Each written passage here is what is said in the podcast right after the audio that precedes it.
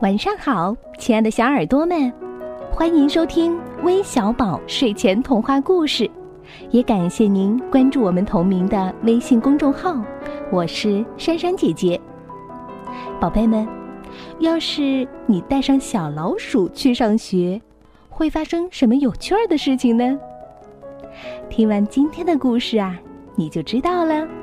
一起竖起你们的小耳朵，听故事吧。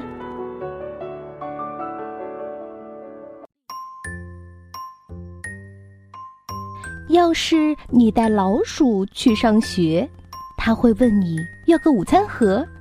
当你给了他午餐盒，他还会要块三明治，再带点儿课后吃的零食。然后他还需要一个本子和一些铅笔，很可能他还要借用一下你的背包。一到学校，他就把他的东西放进你的储物柜。然后这边瞧瞧，那边看看，他可能会做点算术题，再写几个小词儿。他甚至试着做了一项科学实验。然后他要把自己洗干净，嗯，你就得带他去浴室。等到他变得漂亮又干净，他就准备吃午饭了。在去食堂的路上，他准会看见一些积木，他就搭起一间老鼠之家。他还用粘土做了几件家具。他忽然发现书架上需要摆几本书，他就自己创作一本书。于是他要了许多纸。嗯，他可能会把你所有的铅笔都用光哦。